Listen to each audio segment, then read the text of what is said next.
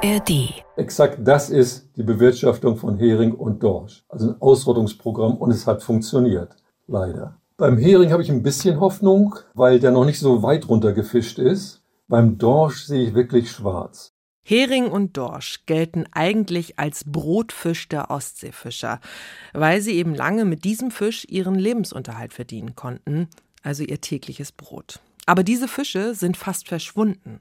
Warum eigentlich?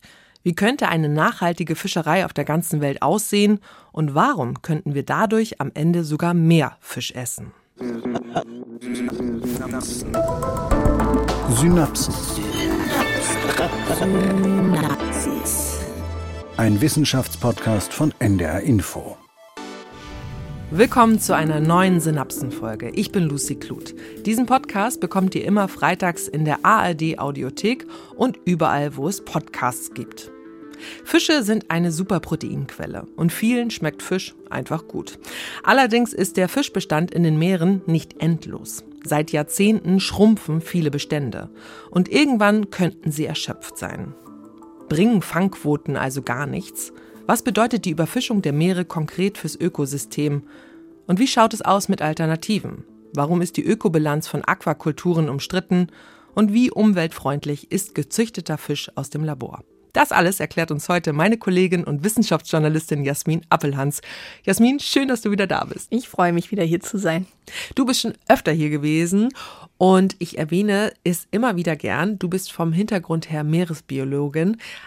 An dieser Stelle natürlich gleich die erste Frage. Da müssen dir Fische wahrscheinlich besonders am Herzen liegen, oder? Ja, also ich bin gelernte Meeresbiologin und deshalb sind Fische für mich natürlich auch interessant. Für die Fischerei gibt es aber eigene ExpertInnen, zum Beispiel FischereibiologInnen wie Rainer Fröse, den haben wir eben schon gehört im Ton. Der ist am Geomar Helmholtz Zentrum für Ozeanforschung in Kiel.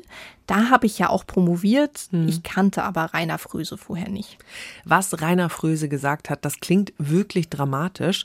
Bei Dorsch und dem Hering, von dem er spricht, geht es ja allerdings um Fisch in der Ostsee. Mhm. Das ist nochmal eine spezielle Situation, über die wir auf jeden Fall sprechen. Wir zoomen aber erstmal raus und ja, schauen uns den Zustand der Fischerei weltweit an.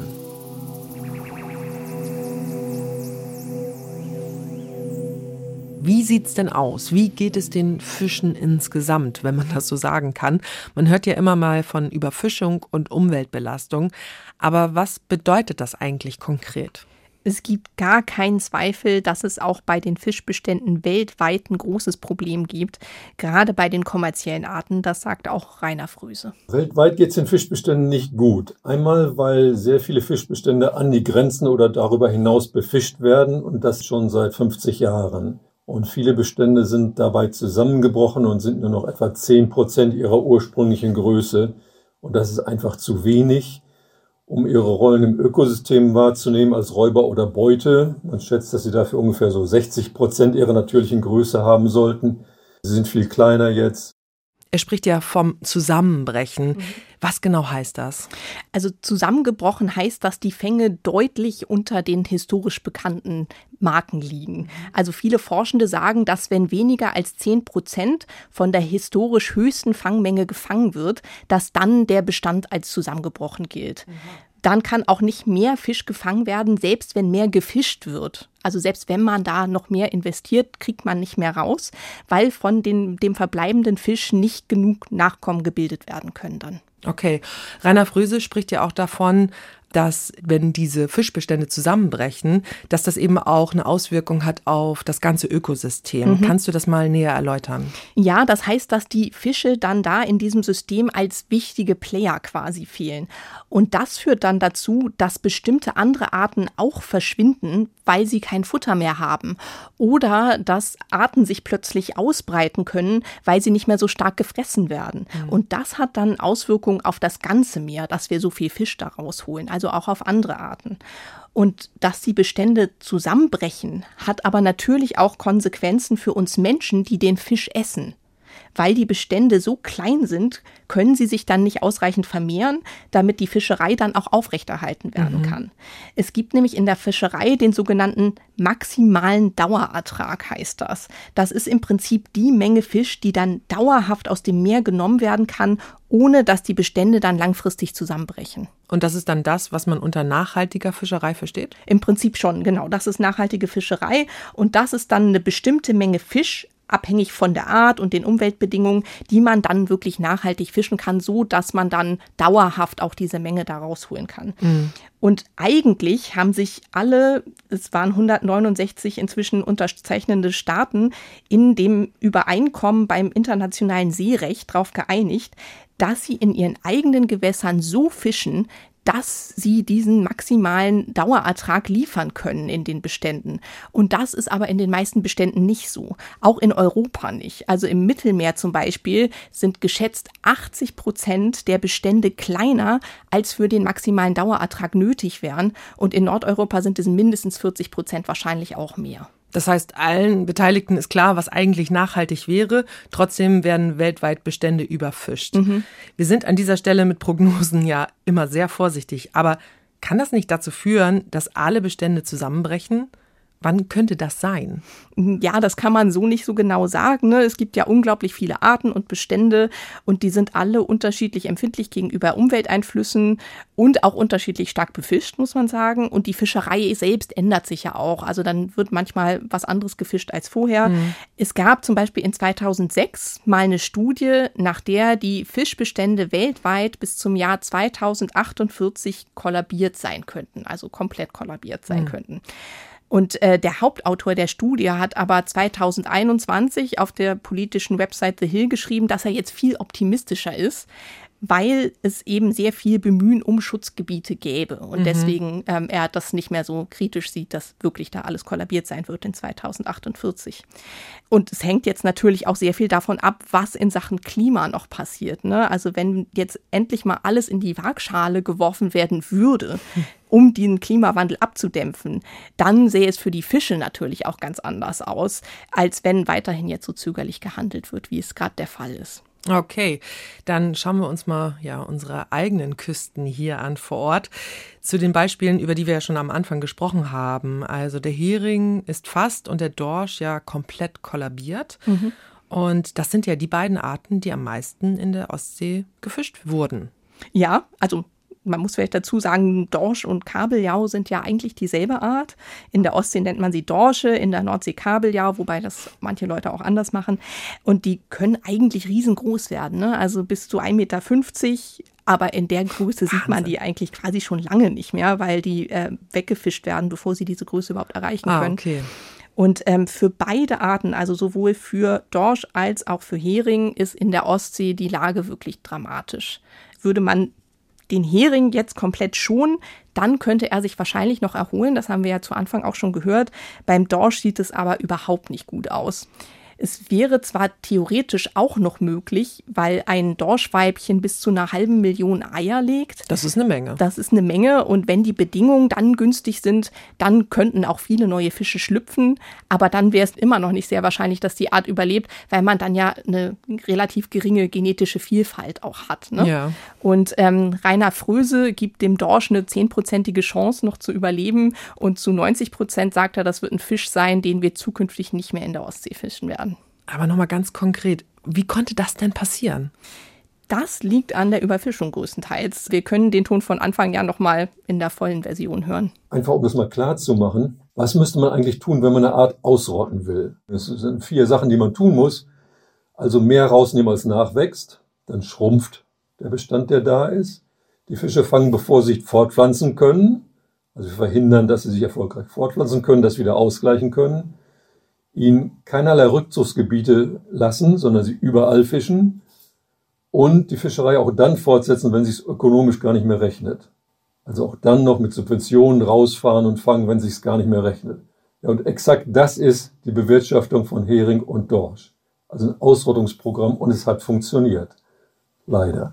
Ja, Wahnsinn. Das Ausrottungsprogramm, das ist schon heftig. Aber was ist denn mit den Quoten? Also die ja eigentlich regeln sollen, wie viel da gefischt werden darf. Ich kenne das so ein bisschen von meinem Mann, der war mhm. mal hobbymäßig auf dem Fischkutter. Mhm. Und da gibt es ja eigentlich relativ strenge Richtlinien. Also haben die dann einfach mehr gefischt, als sie durften? Nee, gar nicht, sagt Rainer Fröse. Und ein Thema, das hier immer wieder kommt, ist, wer ist schuld? Und äh, ne, die Fischer und die bösen Fischer stimmt nicht. Das ist auch eine Misskonzeption. Ich muss hier die Fischer in Schutz nehmen. Ihre Verbände, ja, die haben immer nach den höchstmöglichen Fängen geschrien, aber die Verbände sind nicht die Manager. Die Manager sind die Politiker und ihre Berater sind für die Ostsee jetzt das Thünen-Institut in Rostock.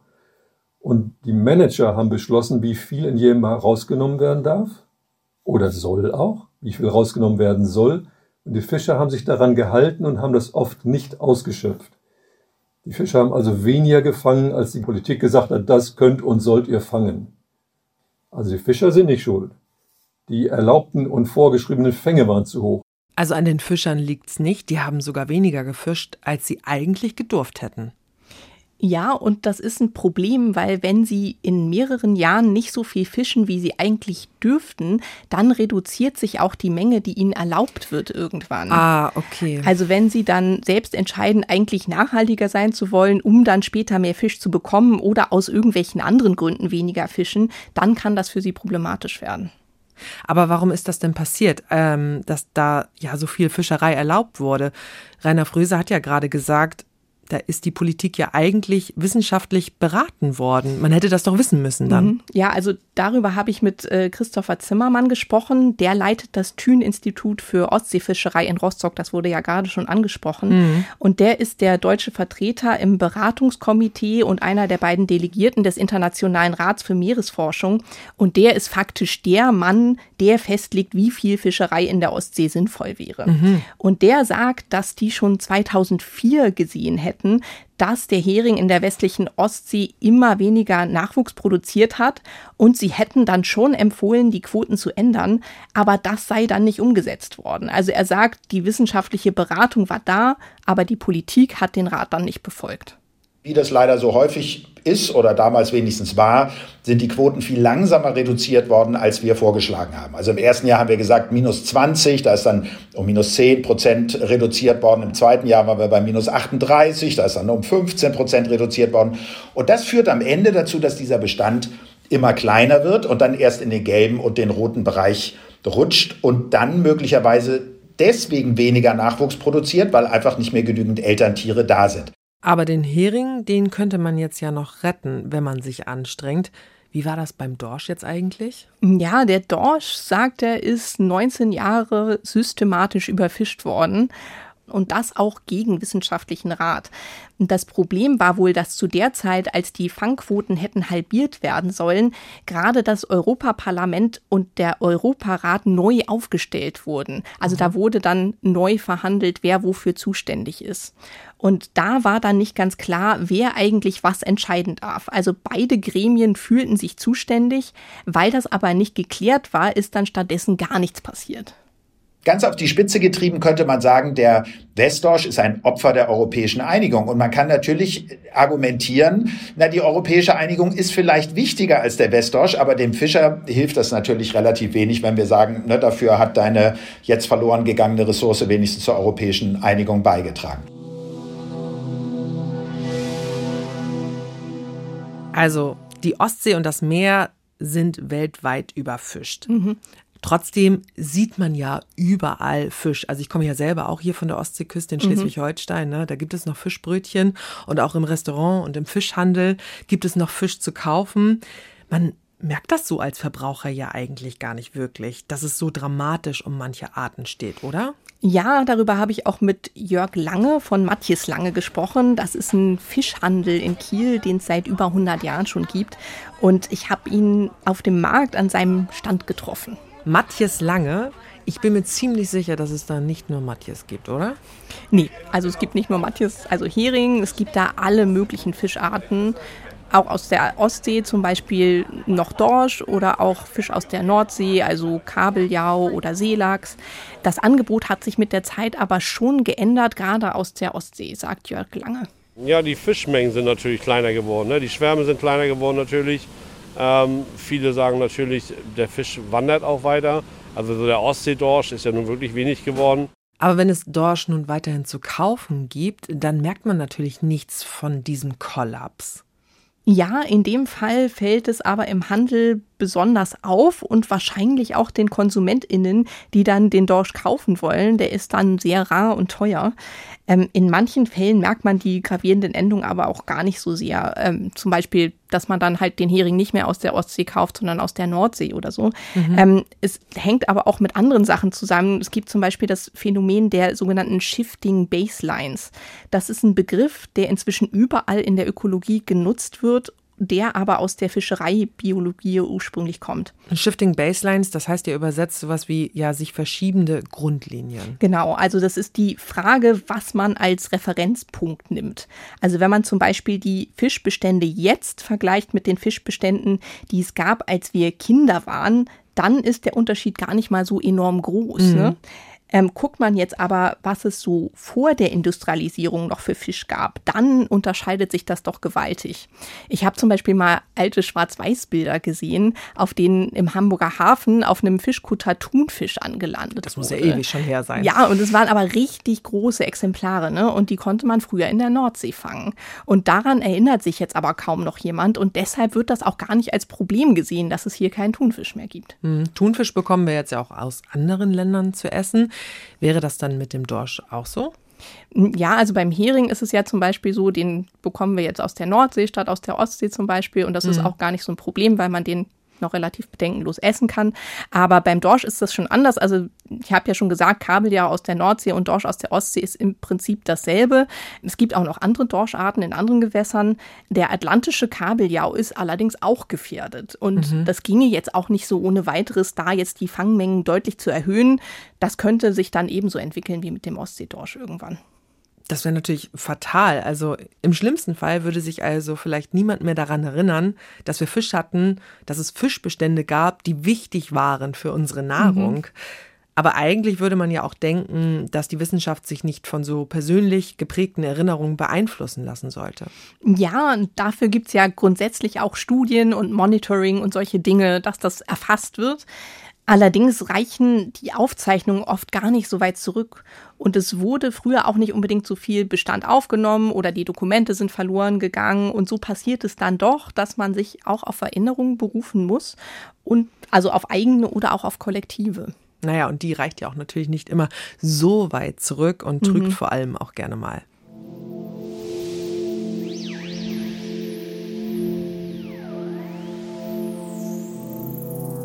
Aber ist es wirklich jetzt nur die Überfischung, die dazu führt, dass die Fischbestände kollabieren?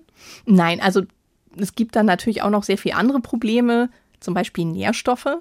Die sind gerade in der Ostsee auch ein Problem. Die kommen ja vom Land ins Wasser, hm. zum Beispiel aus dem Dünger von der Landwirtschaft aber auch ein ziemlich großer Anteil vom Verkehr, habe ich mir sagen lassen.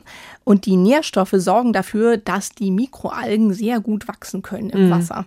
Und die sinken dann ab und werden von Bakterien zersetzt, die dann Sauerstoff verbrauchen. Und dadurch ist in vielen Küstenbereichen und ganz besonders in der Ostsee in sehr vielen Bereichen unten am Boden sehr wenig Sauerstoff. Das alles kommt mir sehr bekannt vor. Mhm. Darüber haben wir schon in mehreren Folgen der Synapsen gesprochen. Genau. Es gibt dann die sogenannten Todeszonen. Richtig, also Bereiche, in denen nichts wächst, weil da so wenig Sauerstoff ist. Mal ganz naiv gefragt, ne? Fische sind doch ziemlich mobil. Können die dann nicht einfach irgendwo anders hinschwimmen, wo mehr Sauerstoff ist? Ja, theoretisch schon. Es gibt aber einige Arten, wie den Dorsch zum Beispiel, die ihre Eier am Meeresboden ablegen. Ah. Und die haben auch bestimmte Laichgebiete. Mhm. Und wenn da wenig Sauerstoff ist, dann ist das ein Problem. Mhm. Und außerdem verschärft der Klimawandel das Problem gerade auch sehr stark. Mhm. Also zum einen, weil sich im wärmeren Wasser rein physikalisch weniger Sauerstoff lösen kann überall in der Wassersäule auch. Und zum anderen ist es aber auch so, dass die Fische mit diesen wärmeren Temperaturen nicht klarkommen. Also die schwimmen dann eher noch in die Tiefe, wo mhm. es noch kälter ist und da ist dann aber wenig das Sauerstoff. Ja. Wir haben ja in diesem Sommer viel von Hitzewellen gehört und die gibt es auch im Meer, die sogenannten marinen Hitzewellen. Mhm. Und Rainer Fröse meint deshalb, dass bei Hitzewellen im Meer grundsätzlich nicht gefischt werden sollte. Sonst könnte man in den tiefen Bereichen einfach mit dem Netz durchgehen und unglaublich viele Fische da fangen, die vor der Hitze geflohen sind und deswegen da unten sind. Mhm. Und die dann aber von der Hitze und durch wenig Sauerstoff auch geschwächt sind und damit dann ganze Populationen ausrotten. Das ist aber bestimmt nicht nur ein Problem in der Ostsee. Also ich erinnere mich nämlich an die Folge zu warm, zu sauer. Mhm. Da haben wir auch schon darüber gesprochen, dass Fische überall mit dem Klimawandel ein Problem bekommen. Mhm. Die Folge gibt es übrigens noch zum Nachhören in der ARD Audiothek. Dieser Hinweis an der Stelle oder unter ndr.de slash Synapsen. Das nur nebenbei jetzt zurück.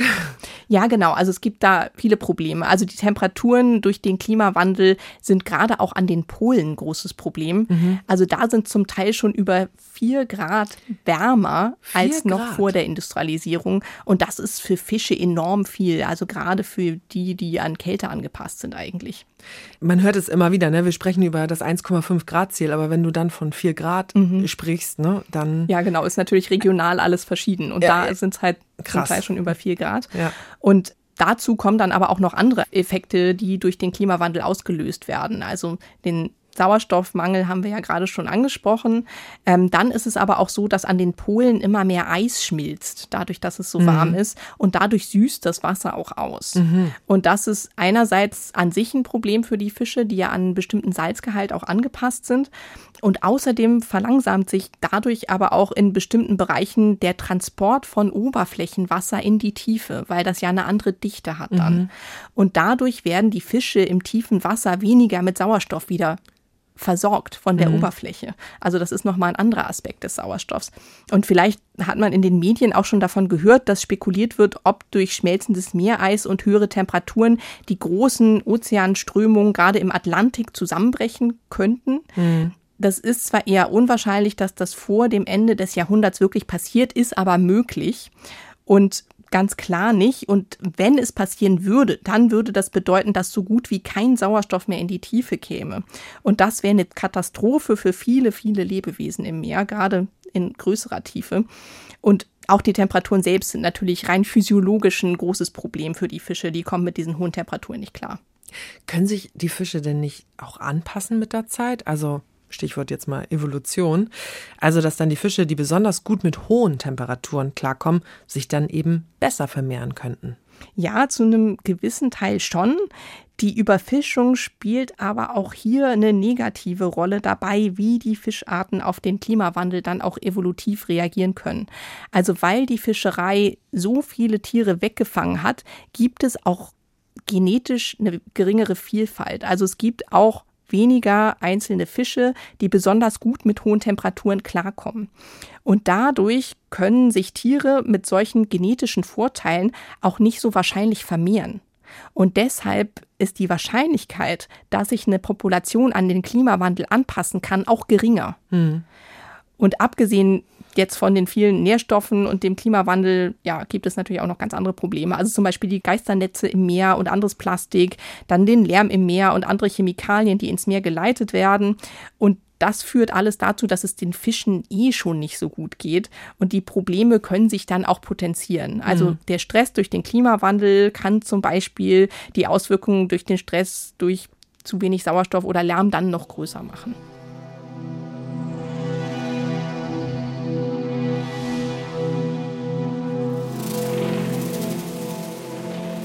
Also die Überfischung behindert quasi die Anpassungsfähigkeit der Bestände an den Klimawandel. Geisternetze aus der Fischerei behindern die Fischerei selbst. Die Überfischung hat die Bestände so weit reduziert, dass es nicht genug Nachkommen gibt. Es scheint doch so, als ob die Fischerei sich selbst abschafft, oder? Was könnte denn da die Lösung sein? Ja, das ist das Problem. Wie so oft gibt es da keine so ganz einfache Lösung. In der Ostsee helfen bei Hering und Dorsch nur noch radikale Maßnahmen, meint Rainer Fröse. Wenn man die Bestände retten wollte, müsste man jetzt einen wirklichen Fangstopp machen. Vor vier Jahren hätte man nur die Fänge reduzieren müssen. Jetzt muss man wirklich die letzten Fische, die noch da sind, schützen. Äh, Im Augenblick ist der Heringsfang nicht gestoppt, so wie das überall gerne erzählt wird. sondern alle Boote unter 12 Meter oder so dürfen weiter Hering fangen. Und die unter 8 Meter sind sogar unbegrenzt, ohne irgendwas berichten zu müssen. Und Angeln ist weiter erlaubt. Also und Verkauf und Verzehr und Handel und alles ist weiter erlaubt. Das ist völliger Wahnsinn. Das müsste man einstellen. Null. Das wollen bestimmt viele von meinen Bekannten nicht hören, dass man sogar das Angeln einstellen mhm. müsste. Das klingt schon sehr drastisch. Ja, er meint, dass jetzt halt jeder Fisch gebraucht wird, um den Bestand noch retten zu können. Sowohl bei Hering als auch beim Dorsch, wo es ja noch unwahrscheinlicher ist, dass das stattfinden kann. Christopher Zimmermann vom Thün-Institut ist da aber anderer Meinung, gerade für den Dorsch. Inzwischen ist der Fischereidruck so niedrig, dass er keinerlei Rolle mehr für die Bestandsentwicklung spielt. Also ob man jetzt 300 Tonnen oder 0 Tonnen oder 500 Tonnen Entnahme im Jahr festlegt, hat keinen materiellen Einfluss mehr auf die Bestandsentwicklung. Inzwischen haben die Umweltbedingungen übernommen und das ist im Wesentlichen die ähm, Erwärmung der Oberflächenwasserschicht. Das hat auch wieder mit dem Klimawandel zu tun. Also mit Fischereidruck meint er den Druck auf die Fischbestände durch die Fischerei. Ne? Mhm. Also wie viel man da rausholt und wie groß man den Druck da erhöht. Und ähm, die Fischerei macht nach seiner Ansicht auch nicht so einen großen Unterschied da. Es sind eher so der Nährstoffeintrag und der Klimawandel, hat er ja gerade gesagt, die Umweltbedingungen. Und er meint auch deshalb, dass es nicht sinnvoll ist, die Fangquoten ganz auf Null zu setzen, weil dann das Wissen um die Fischerei auch verloren gehen kann. Ne? Mhm. Also in den 70ern, hat er mir erzählt, wurde zum Beispiel mal die Fischerei von Nordseehering gestoppt, weil der komplett überfischt war. Und dann haben sich die Bestände erholt, aber die Küstenfischerei war quasi komplett weg, weil die Leute sich inzwischen neue Jobs gesucht hatten und danach dann sind als die, den Fischen wieder gut ging, ist, sind dann fast nur noch große Offshore-Trawler rausgefahren, um die Fische zu fangen. Und das ist schon allein schade wegen der Kultur, finde ich. Also ich habe es ja schon so angerissen, ich komme aus Schleswig-Holstein, mhm. ganz konkret Neustadt in Holstein. Und da hat das echt Tradition. Da gibt es ein Fischeramt seit über 500 Jahren und da gibt es auch einmal im Jahr das Fischeramtsfest und da sind die Fischer mit ihren Frauen und die braten da Heringe. Und das mhm. gehört irgendwie zum Stadtbild dazu. Mhm. Ja, das ist dann natürlich schon sehr schade, wenn sowas verloren geht. Und sag mal, warum kommen denn Rainer Fröse und Christopher Zimmermann auf so unterschiedliche Positionen? Man müsste doch eigentlich meinen, dass die Fakten da wissenschaftlich feststehen. Ja, das ist ja häufig so eine Sache. Also die wissenschaftlichen Fakten stehen fest, was da passiert. Aber die Frage, wie man dann ins Handeln kommt, um die durch die Wissenschaft aufgezeigten Probleme zu lösen, das ist dann, da gibt's dann immer Unterschiede. Ne? Und ähm, Rainer Fröse plädiert schon länger dafür, die Fischerei auf Hering und Dorsch ganz zu verbieten, weil es einfacher ist, das zu kontrollieren. Also dann kann man halt einfach sagen, okay, komplett ja, okay. Stopp, hier mhm. alles raus.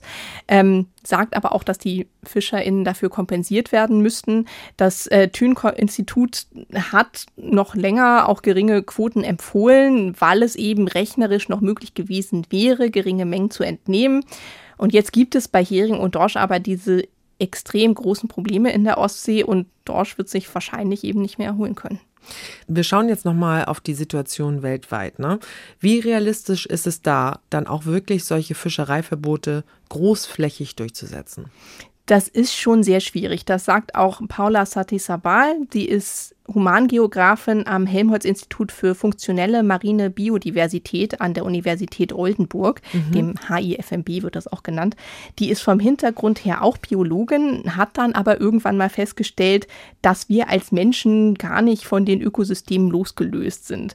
Und ähm, das, was wir tun, immer auch einen Einfluss auf die Ökologie hat. Und dann hat sie angefangen, sich mehr dafür zu interessieren und beschäftigt sich jetzt mehr mit sozialwissenschaftlichen Themen und bezeichnet sich jetzt selbst als marinepolitische Ökologin mhm. und die sagt, dass solche Verbote sehr einschneidend sein können.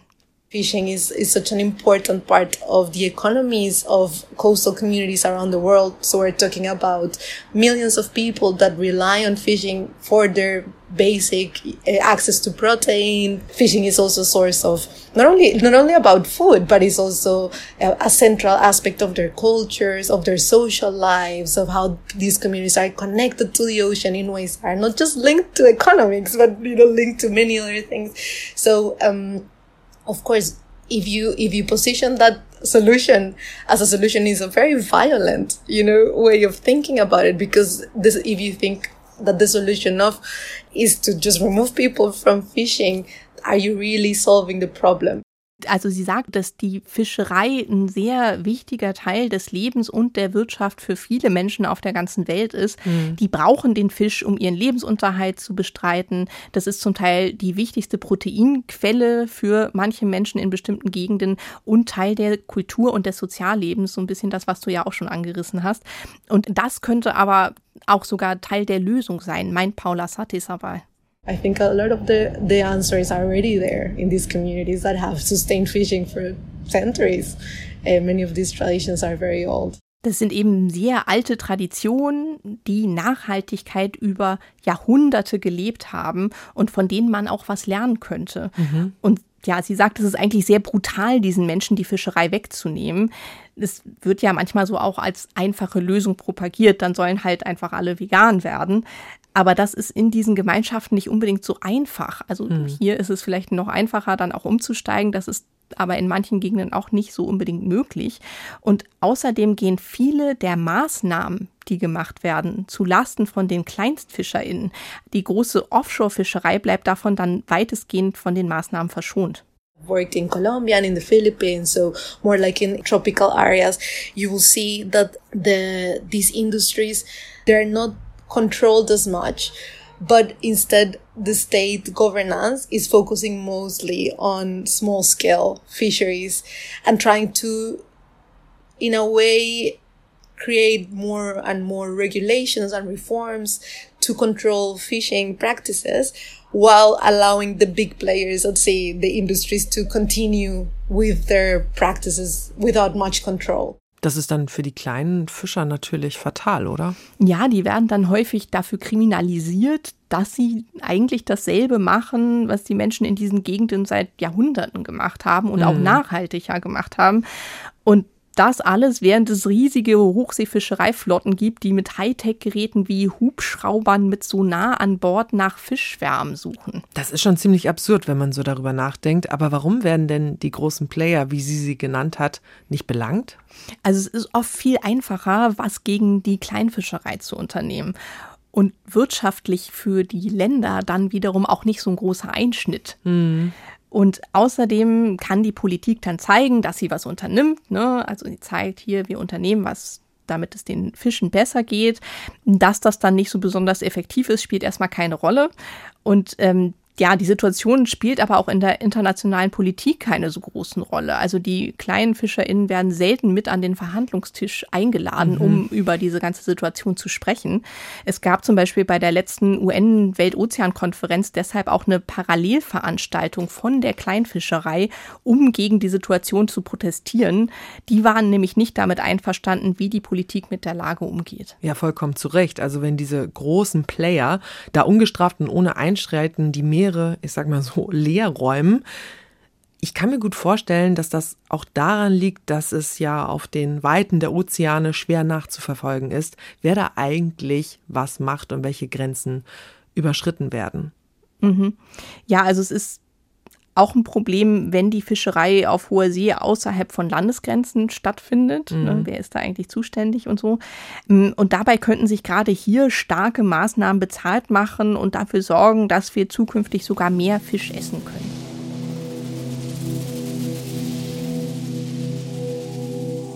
Ich hoffe, es ist heute nicht zu verwirrend, wenn wir immer von dem großen, weiten Meer sprechen und dann wieder zurück auf die Ostsee gucken, mhm. so wie wir es jetzt machen. Aber es passt eben auch ganz gut. Es wird ja jetzt gerade diskutiert, die deutsche Ostsee zum Nationalpark zu machen oder zumindest Teile davon. Würde das etwas an der Situation ändern? Ja, genau. Also die Ostsee quasi die große, weite Welt im Kleinformat. Ne? Hier mhm. sieht man halt schon so ein bisschen, was passiert, wenn es weiter in die Richtung geht. Also Christopher Zimmermann vom Thün-Institut meint, dass es zwar für viele Bereiche sehr sinnvoll wäre, Nationalparks einzurichten, ähm, abgesehen von der Fischerei, aber für die Fischerei selbst nicht. Wenn wir uns nur Fisch und Fischerei angucken, stellt man fest, die Fläche, die jetzt in der Diskussion ist, ist keine herausragende Fläche für irgendein Lebensstadium Stadium irgendeines Fisches. Das heißt, selbst wenn man sie schützen würde, würden diese überwiegend mobilen Fische so schnell rein und raus wandern, dass es keinen Spillover-Effekt gäbe. Also das wenigstens nicht zu erwarten, dass es keine blühenden Landschaften in den Parks gibt, von denen man dann außerhalb der, des Parks auch irgendwas hätte. Also das würde gar nicht für nützen, jetzt solche kleinen Gebiete dort äh, ja einzuschränken, auszuweisen als Nationalpark. Ja, also für die Fische jedenfalls nicht, weil die da einfach dann nur rein oder wieder rausschwimmen in diese Gebiete. Das sind keine Gebiete, wo sie ihre Eier unbedingt ablegen. Mhm. Und ähm, außerdem meint er, dass das Hauptproblem der Ostsee ja der Nährstoffeintrag ist und gar nicht mehr so sehr, was in diesen Bereichen da passiert. Aha. Und ähm, das würde sich mit einem Nationalpark auch nicht unbedingt ändern. Allerdings könnte es durchaus schon sein, dass die angrenzenden LandwirtInnen verpflichtet würden, den Dünger zu reduzieren, den ja, sie da wenn das, das äh, auslassen. Problem ist. Und ähm, also es ist ja noch überhaupt nicht klar, was da passiert. Da sind noch keine konkreten Pläne vorgelegt worden. Also es ist noch gar nicht ganz klar, für welche Gebiete das jetzt überhaupt da gelten würde wenn ich jetzt so an so einen Nationalpark denke, wo dann so Gebiete ausgewiesen werden, mhm. da denke ich schon so ein bisschen an ein anderes Thema, zu dem ich dich auf jeden Fall auch befragen möchte, mhm. nämlich zu den Alternativen mhm. zum echten Fisch. Und ich denke da so an Aquakulturen, mhm. weißt du? Also so die Zucht von Fischen und anderen Meerestieren, eine Art, ja, Wasserfarm kann man mhm. es ja nennen. Die gilt ja bei manchen Menschen so als die Lösung für den Fischhunger auf der Welt. Auf der anderen Seite soll sie aber auch Umweltschäden verursachen. Wie nachhaltig ist also eigentlich die Aquakultur? Auch die Frage ist nicht so ganz einfach zu beantworten. Ich hab's geahnt. Schon alleine, weil es die Aquakultur gar nicht gibt. Ich habe aber über das Thema mit Frederik Kaiser gesprochen. Der forscht an der CAU Kiel und am Fraunhofer Imte in Büsum im Bereich Aquakultur. Und ich war auch in Büsum zu Besuch. Die haben da eine große Aquakulturanlage, in der sie Versuche machen. In der Halle ähm, sieht es tatsächlich immer nach Arbeit aus. Also ganz ordentlich ist es natürlich nicht. Die einmal für die Schuhe, mhm. die müssen nicht über den Kopf. Die Frage kriege ich immer wieder. genau, das ist einmal für die Hygiene bei uns.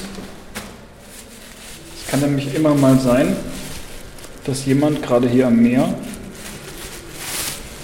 in irgendwas Fischiges getreten ist und da dann Keime dran hängen und die wollen wir natürlich unglaublich ungern in unserer Anlage haben.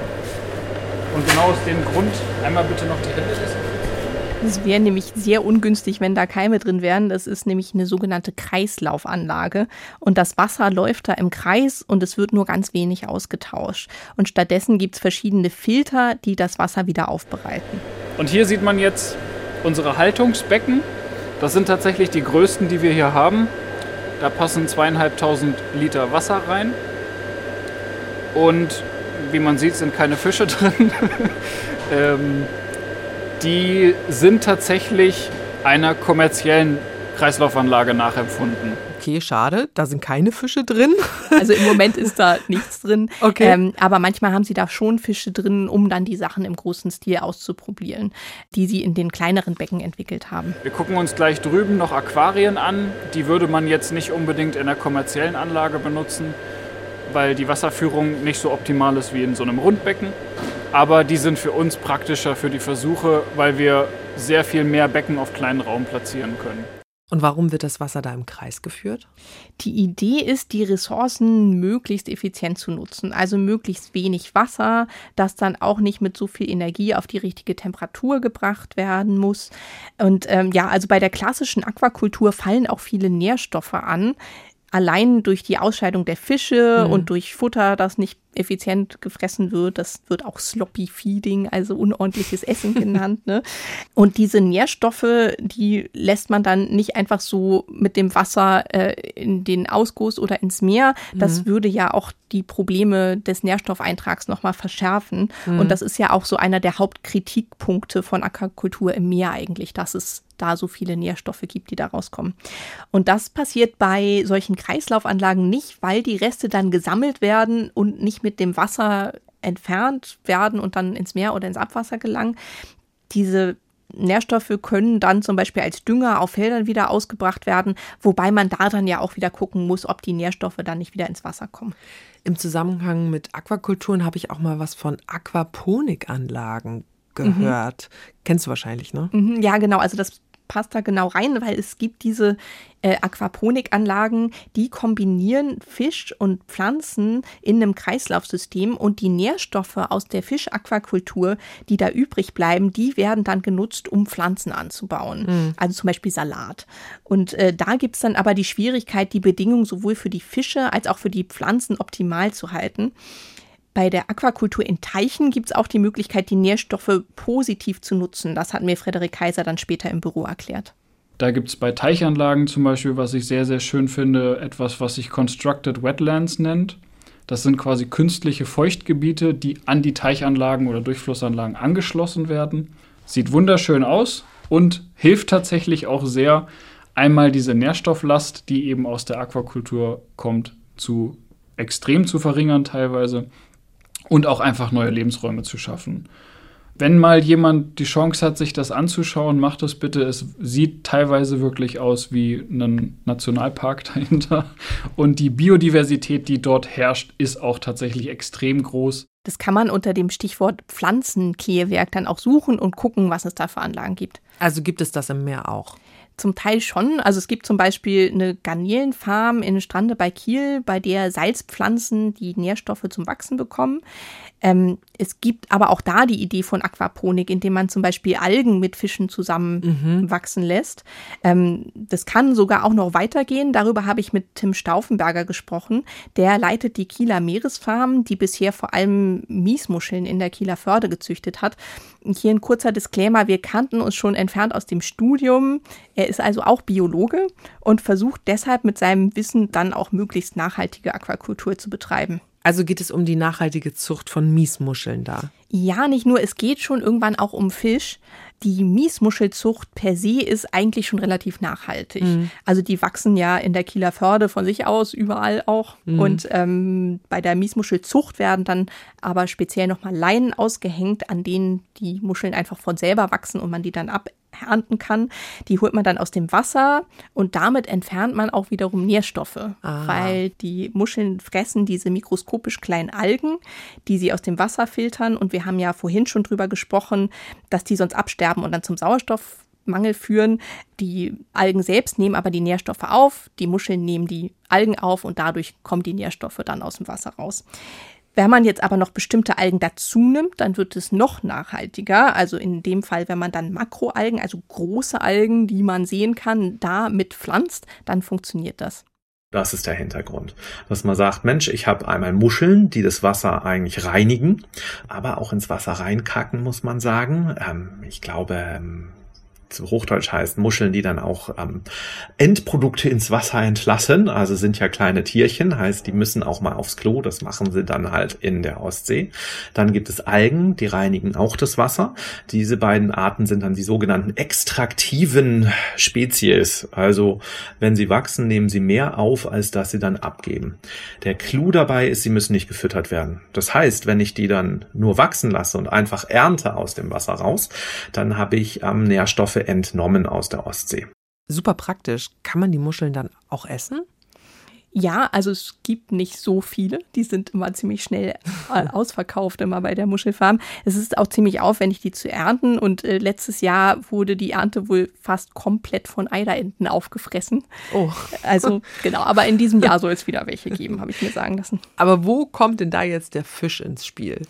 Die Idee ist, dass wenn man Fisch in Aquakultur hält, man mit den Muscheln und den Algen die Nährstoffe aus der Fischzucht wieder aus dem Meer bekommt. Ah. Und damit werden dann die negativen Auswirkungen von der Fischaquakultur wieder ausgeglichen. Das Ganze nennt sich IMTA, kurz für integrierte multitrophe Aquakultur. Noch ist sich die Meeresfarm aber auch noch gar nicht sicher, wie sie das wirklich umsetzen wollen und ob sie es umsetzen wollen. Das liegt auch an den Fischen, die so in der Ostsee vorkommen. Da sind wir noch am überlegen, was für Fische wir haben wollen, weil da ist auch eine große Diskussion so in die Richtung, Mensch, ähm, was für Fische haben wir denn hier? Weil eigentlich haben wir alles Raubfische und auch wir haben Zugfische. Das hört sich jetzt strange an. Das ist wie ein Zugvogel tatsächlich. Genau so kann man sich's vorstellen. Die schwimmen halt durch die Gegend und möchten nicht irgendwo an einem Plätzchen bleiben. Also ist da fraglich, tun wir den Fischen überhaupt was Gutes, wenn wir die in einem Käfig halten? Ähm, deswegen sind wir da noch sehr am überlegen, was wir denn für Fisch haben möchten. Also das mit den Zugfischen, verstehe mhm. ich. Aber warum ist es ein Problem, Raubfische zu nehmen? Ja, Raubfische sind ja eben Fische, die andere Fische fressen. Und deswegen hat man lange dann auch direkt Fischmehl und Fischöl von gefangenen Fischen in der Aquakultur verfüttert. Mhm. Also ein bisschen absurd, wenn man sich das vorstellt, dass dann Wildfisch gefangen wird, um Fisch aus der Aquakultur zu füttern. Ja. Die Idee der Meeresfarm ist jetzt aber zum Beispiel auch ihre Miesmuscheln an die Fische zu verfüttern und da gar nicht unbedingt dann Wildfisch zu fangen. Ah, das geht. Es ist inzwischen aber auch bei den großen kommerziellen Anlagen so, dass nur noch 10 Prozent von dem proteinhaltigen Futter aus Fischmehl stammen. Der Rest kommt dann zum Beispiel aus Soja. Mhm. Und das Fischöl kann theoretisch auch ersetzt werden. Da ist bisher das Problem nur, dass die Fische, die das fressen, dann häufig nicht diese gesunden Omega-3-Fettsäuren aufbauen, die man eigentlich haben möchte im Fisch. Und genau an solchen Sachen forschen jetzt aber Frederik Kaiser und KollegInnen vom Fraunhofer Imte in Büsum auch. Die wollen das Fischfutter optimieren und damit dann auch nachhaltiger machen. Aber ist das dann wirklich noch nachhaltiger, wenn dann Soja statt Fischmehl gebraucht wird? Also Soja muss ja auch irgendwo angebaut werden und ich überspitze mal, ne? Mhm. Nicht, dass wieder irgendwo ein Regenwald gerodet wird. Ja, es ist auch nicht so besonders effizient meint Rainer Früse. Also gegen den Hunger auf der Welt wird das nicht unbedingt helfen. Man muss ungefähr fünfmal mehr reinwerfen an potenziell menschlicher Nahrung, als man an menschlicher Nahrung dann in der Aquakultur wieder rausbekommt. Also von daher ist zur Ernährung Aquakultur keine Lösung. Wenn aber jemand einen Forellenteich hat und da um, selbst dann Produkte macht und die lokal verkauft und vermarktet, habe ich überhaupt nichts dagegen. Das ist okay. Das passiert ja auch überall anderswo.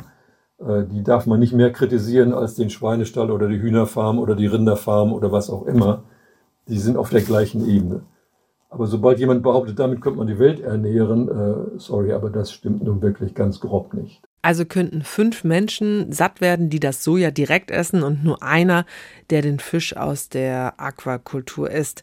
Das ist nicht besonders nachhaltig. Mhm. Aber was ist denn mit anderer Kritik an der Aquakultur? Also es sollen ja zum Beispiel viele Antibiotika verwendet werden. Ja, das ist wohl nicht mehr so, zumindest in Europa. In den Kreislaufanlagen können zum Beispiel gar keine Antibiotika verwendet werden, weil da auch Filter drin sind, die auf Bakterienbasis funktionieren. Und wenn man da dann Antibiotika reinwerfen würde, dann würden diese Filter nicht mehr funktionieren und die ganze Anlage würde nicht mehr laufen. Ähm, in anderen Anlagen sind die Fische meistens inzwischen gegen verschiedene Fischkrankheiten geimpft auch. Da ist es wohl gar nicht mehr unbedingt nötig, Antibiotika zu verwenden. Die Antibiotikagabe in Norwegen zum Beispiel, wo ja viel Fisch aus Aquakultur auch herkommt, ist zum Beispiel seit den 80ern um 95 Prozent gesunken, sagt Frederik Kaiser. Aber gegen alles kann man wahrscheinlich nicht impfen, oder? Nee, es gibt schon noch Krankheiten, die da vorkommen. In Europa, in den großen Anlagen, sind das vor allem wohl Parasiten wie Lachsläuse. Auch da gibt es dann Maßnahmen, zum Beispiel eine chemische Reinigung, die dann aber wiederum auch nicht unbedingt so nachhaltig ist. Zum Teil werden aber auch Putzerfische eingesetzt in diesen Anlagen. Mhm. Und wie ist das mit dem Tierwohl? Also ich habe so einen Artikel vor Augen vom Deutschlandfunk, eine Überschrift Fisch aus dem Stall. Mhm. Also ging es um Aquakultur, ne? Mhm.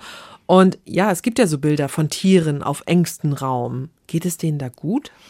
Ist natürlich immer so ein bisschen schwer zu sagen. Das sagt auch Frederik Kaiser. Die Fische haben ja keine Mimik und auch zeigen beim Verhalten nicht so viel. Da muss man dann zum Beispiel Stresshormone messen, um zu sehen, wie gut es ihnen dann eigentlich wirklich geht. Es ist aber auf jeden Fall so, dass es für manche Arten auch wichtig ist, nicht so viel Platz zu haben, sagt er. Wir versuchen hier immer mit ungefähr 15 Kilo pro Kubikmeter zu starten. Das verstehen viele, die hier vorstehen, falsch und sagen, oh, es ist ja viel zu voll da drin. Es darf aber auch nicht zu, zu leer da drin sein, weil die Fische tatsächlich sehr territorial sind. Und wenn die viel Platz haben, fangen sie an, diese Territorien zu verteidigen und beißen sich mehr. Und wenn mehr Fische da drin sind, werden sie alle etwas ruhiger, weil sie alle ein bisschen weniger Platz haben und dann sind sie auch im Gesamten deutlich weniger gestresst und tragen auch deutlich weniger Verletzungen von ihren äh, Mitschwimmerinnen davon. Also er meinte dann noch, dass das ja keine Kühe oder Schweine wären und man da ein bisschen aufpassen müsste, da nicht zu viel hinein zu interpretieren. Da fühle ich mich auch total ertappt, ne? Mhm. weil ich bei so einer Farm oder auch bei einem Stall mhm. eben das sofort gleichsetze mhm. mit einer Hühnerfarm mhm. oder mit, mit Rindern im Stall oder so. Also das Image von Fisch aus der Aquakultur ist nicht besonders gut, oder? Kann man das so zusammenfassen? Nein, also der wird zwar auch relativ viel gekauft, weil er günstig ist, aber auch Jörg Lange vom Fischhandel ist nicht so ganz überzeugt. Also mit Zuchtfisch allgemein tun wir uns schwer. Wir sind auch allgemein in, unserer, in unserem Angebot, sei es jetzt auf diese ganzen Garnelenarten, die wir haben, sind wir komplett seit ich weiß gar nicht, ich glaube jetzt seit zehn Jahren oder acht Jahren sind wir umgestiegen auf Wildfang. Also wir haben bei uns nur noch Wildfang, äh, Gambas, solche Sachen im Angebot. Wir haben diese Aquakultur komplett bei uns rausgenommen, weil ich selber würde es nicht essen, also würde es meinen Kunden auch nicht antun. Wir haben zwar viele Gastronomen auch oder auch manchmal Kunden, die sagen, Mensch, habt ihr nicht was Günstiges? Nee, haben wir nicht. Punkt. Weil es einfach nicht schmeckt. Es schmeckt nicht. Das Problem ist nur bei denen, das sind immer so Tageshändler. Du weißt immer nicht, du kriegst nicht immer die gleiche Marke. Und gut, einige Sachen gehen nur aus der Aquakultur, also wie Forellen oder Doraden, Wolfsbarsche, solche Geschichten, die aus dem Mittelmeer kommen. Da guckt man natürlich darauf, dass man da mit Firmen zusammenarbeitet, die ja schon lange Zeit am Markt sind.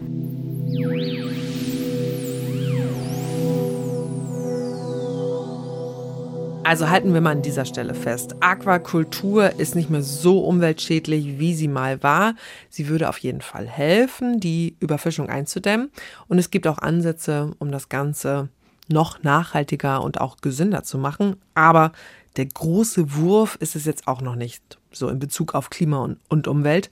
Jedenfalls nicht im Gegensatz dazu, dann direkt auf den Fisch zu verzichten.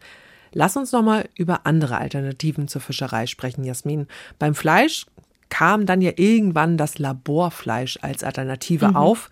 Damit will man einige Probleme ja der klassischen Viehzucht versuchen zu lösen. Wie sieht's da beim Fisch aus? Ja, das wird auch gerade sehr gehypt. Darüber habe ich mit Elke Böhme gesprochen. Die ist Lebensmitteltechnologin am Fraunhofer Imte in Lübeck. Und die forscht am sogenannten Laborfisch, also am zellbasierten Fisch. Und die arbeitet da mit einem Start-up zusammen, das ein Kollege von ihr jetzt als Ausgründung betreibt muss man sich so vorstellen, dass man von einem Fisch Zellen entnimmt. Dafür muss dann sozusagen doch nochmal ein, ein Fisch sterben sozusagen. Aber diese Zellen, die werden dann ähm, vermehrt. Also ganz am Anfang macht man das so in einer Petrischale, gibt man das passende Nährmedium dazu, später dann auch im Bioreaktor, um das einfach auch skalieren zu können. Verrückt, dass das überhaupt geht. Aber man muss eben einen Fisch dafür umbringen, ja, um daraus mehrere zu machen, ne? Ja, also ganz ohne geht's nicht. Früher musste man auch fetales Kälberserum als Nährmedium nutzen. Oha. Das wird beim Laborfleisch größtenteils immer noch benutzt. Ähm, das ist Serum, das von ungeborenen Kälbern gewonnen wird. Also schwangere Kühe werden geschlachtet und dann das Serum entnommen. Das ist jetzt auch nicht so besonders tierfreundlich. Nee.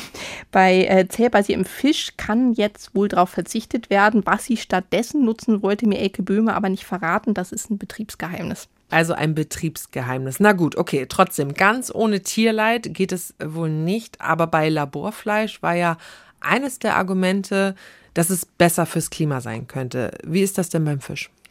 Beim Laborfleisch gab es mal Berechnungen, dass Rindfleisch aus dem Bioreaktor unter Umständen sogar eine schlechtere Klimabilanz haben könnte als Rindfleisch von der Weide. Mhm. Das hängt alles davon ab, wie die Bioreaktoren dann im Endeffekt betrieben und geplant werden. Weil das bisher nicht im industriellen Maßstab gemacht wird, ist aber auch noch gar nicht klar, wie das dann aussieht wirklich und wie die Klimabilanz dann sein wird. Beim Fisch ist es auch ähnlich unklar. Da ist aber der Vorteil, dass die Fischzellen bei wesentlich weniger Temperaturen, wesentlich niedrigeren Temperaturen wachsen. Das könnte also für das Klima von Vorteil sein, weil man den Bioreaktor dann nicht so hoch erhitzen müsste. Und außerdem gibt es auch noch einen anderen entscheidenden Vorteil und es ist unabhängig von dem Wasser. Also man könnte es überall dann auch aufstellen. Und so könnte man dann auch, was ich, in der Wüste quasi Fisch züchten. Fisch aus der Wüste. Ja, ist irgendwie eine schöne Vorstellung. Auch wenn dann ja nichts, ja, gar keine Fische sterben müssen, aber wesentlich weniger. Nochmal ganz konkret, ne? Wie muss man sich das vorstellen eigentlich? Wie wird aus den Zellen dann ein Fischfilet? Bisher noch gar kein Fischfilet. Oh. Also geplant ist erstmal mit Fischbällchen und sowas wie Fischstäbchen anzufangen. Mhm. Die Zulassung wird gerade in Singapur beantragt. Da ist ja auch das erste Laborfleisch damals zugelassen worden. Deswegen versucht mhm. man da gerade denselben Weg zu gehen. Und das ähm, Fischfleisch kann dann übrigens auch mit dem 3D-Drucker aus den Zellen zusammengesetzt werden. Das ist die Zukunft, die uns da anruft. Mhm. Ich frage mich nur, ob Menschen das dann auch wirklich essen werden? Es gab mal eine Studie, dass immerhin 65 Prozent aller Deutschen mal einen Burger aus Laborfleisch probieren würden. Ich nehme an, das sehe bei Fisch auf Zellbasis wahrscheinlich ähnlich aus, dass sie es auf jeden Fall mal probieren würden und dann gucken, wie es schmeckt. Dann gibt es ja auch noch als Alternative Ersatzprodukte auf Pflanzenbasis. Die schmecken dann nur nach Fisch, aber sind eigentlich keine. Ja, also ähnlich wie beim Fleischersatz gibt es da auch immer mehr von. Mhm. Im Supermarkt sieht man das ja immer öfter. Das schmeckte früher schlimm, fand ich persönlich. äh, inzwischen gibt es da aber auch ganz leckere Sachen.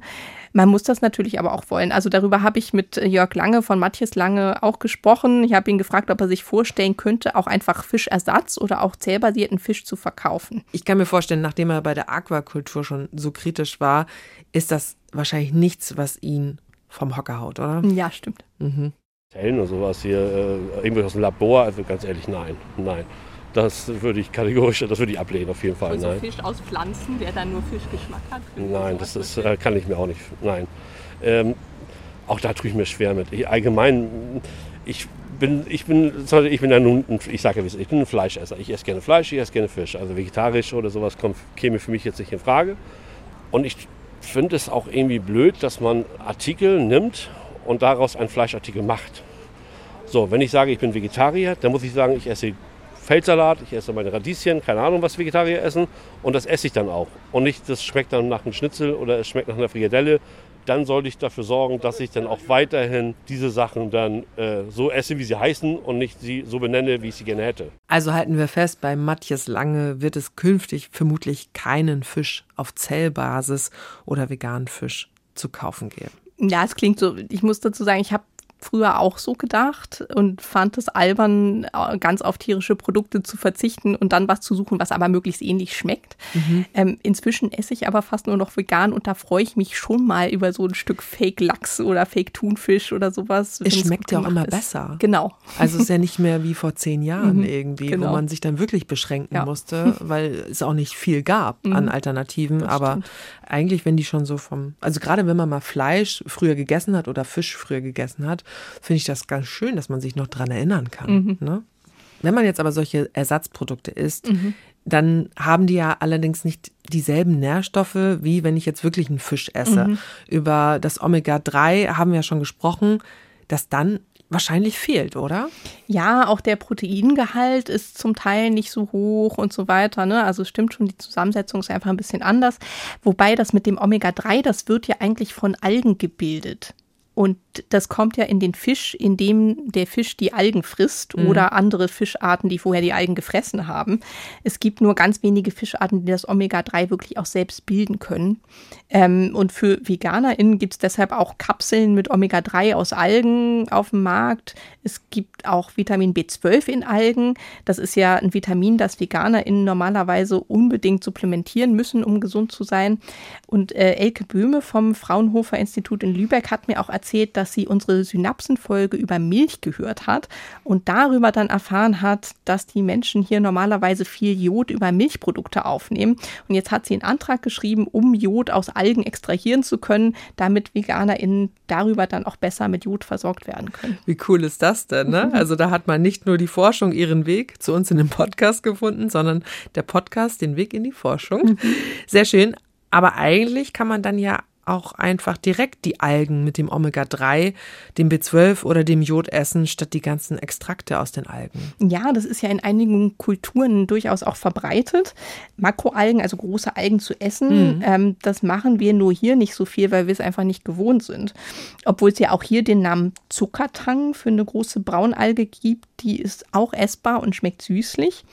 Und ja, also insgesamt ist es schon auch sinnvoll, auf andere Lebensmittel aus dem Meer umzusteigen und nicht nur auf Algen. Also über Muscheln, Miesmuscheln hatten wir ja schon gesprochen, weil die in großen Teilen der Ostsee aber zum Beispiel nicht so groß werden können und dann auch nicht verkauft werden können, hat das Fraunhofer Institut in Lübeck zum Beispiel auch mal einen Brotaufstrich aus Muscheln entwickelt, der dann auch gegessen werden könnte. Es gibt Prognosen, wonach sich zukünftig Quallen sehr stark in den Meeren verbreiten werden das, da gibt es auch Forschungsprojekte zu, die versuchen, Lebensmittel aus Quallen herzustellen und populär zu machen.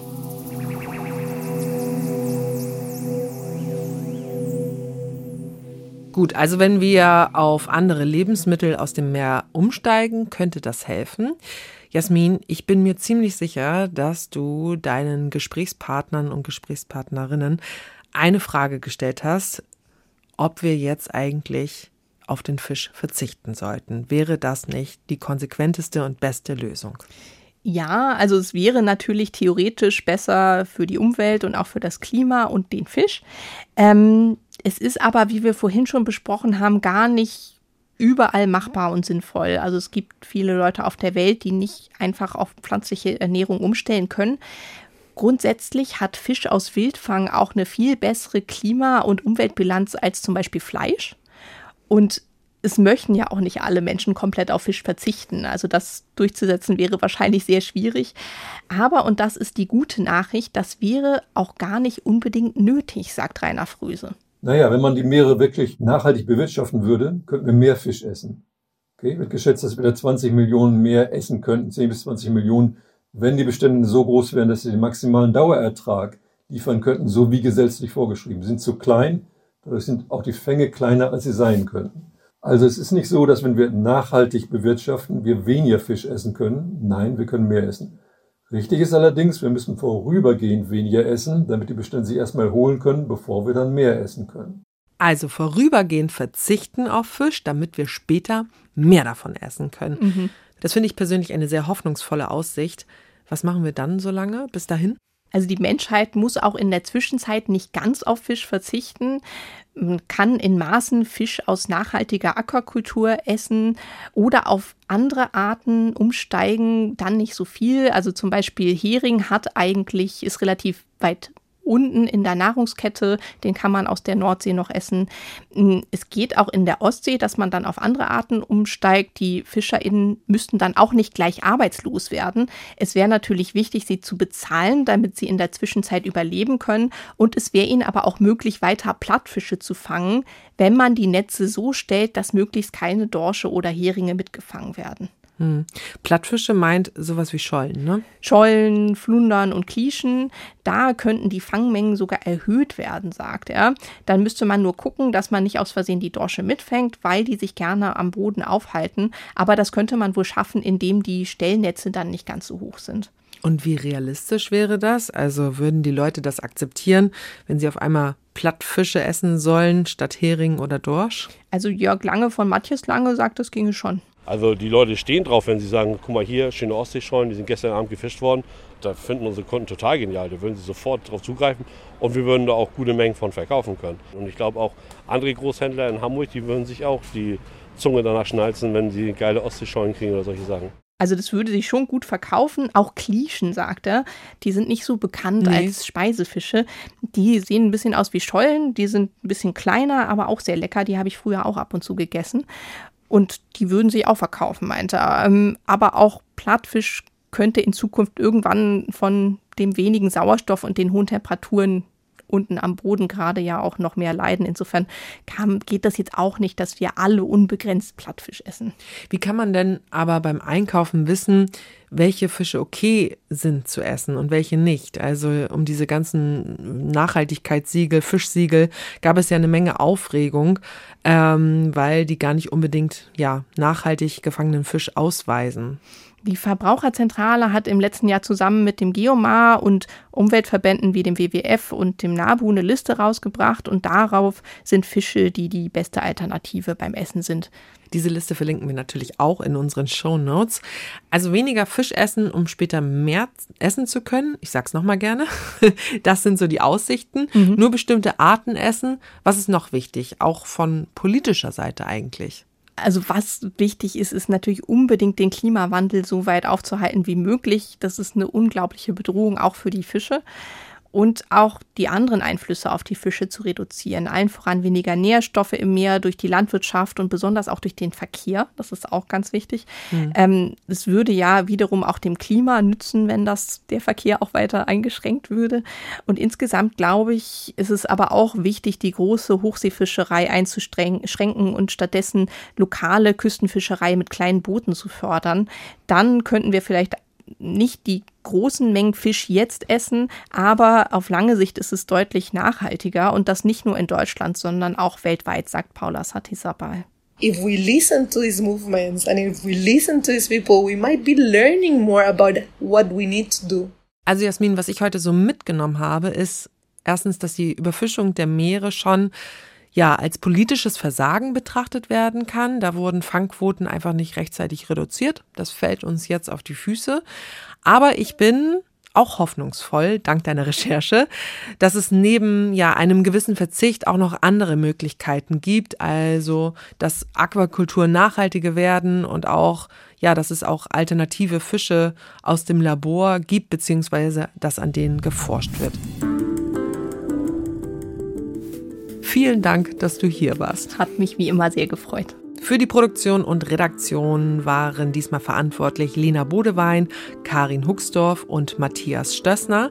Und auch in zwei Wochen gibt es wieder eine Folge von Synapsen, wie immer am Freitag in der ARD Audiothek oder auf ndr.de slash Synapsen. Wir freuen uns, wenn ihr uns abonniert und schickt uns gerne Fragen, Anregungen, Kritik, Lob per E-Mail an synapsen.ndr.de. Ich bin Lucy Kluth und zum Schluss habe ich noch einen Hörtipp für euch. Kann man Lügner an ihrer Wortwahl erkennen? Wie kann man das Tor zur Hölle schließen? Das gibt's wirklich. Schwarz mit weißen Streifen oder weiß mit schwarzen Streifen? Welche Farbe haben Zebras denn nun? Witzige Nerd-Themen, kurioses Wissen, Zeug, was ihr nie wieder braucht, worüber ihr aber definitiv immer wieder sprechen könnt. Bei Fakt Up gehen wir diesen Sachen auf den Grund. Bei uns bekommt ihr immer die aktuellsten News aus der Wissenschaft und definitiv was zum Lachen. Und nebenbei, etwas lernen könnt ihr natürlich auch. Fakt Up, eine Woche Wissenschaft gibt's immer freitags. Abonniert uns in der ARD Audiothek und überall, wo es Podcasts gibt.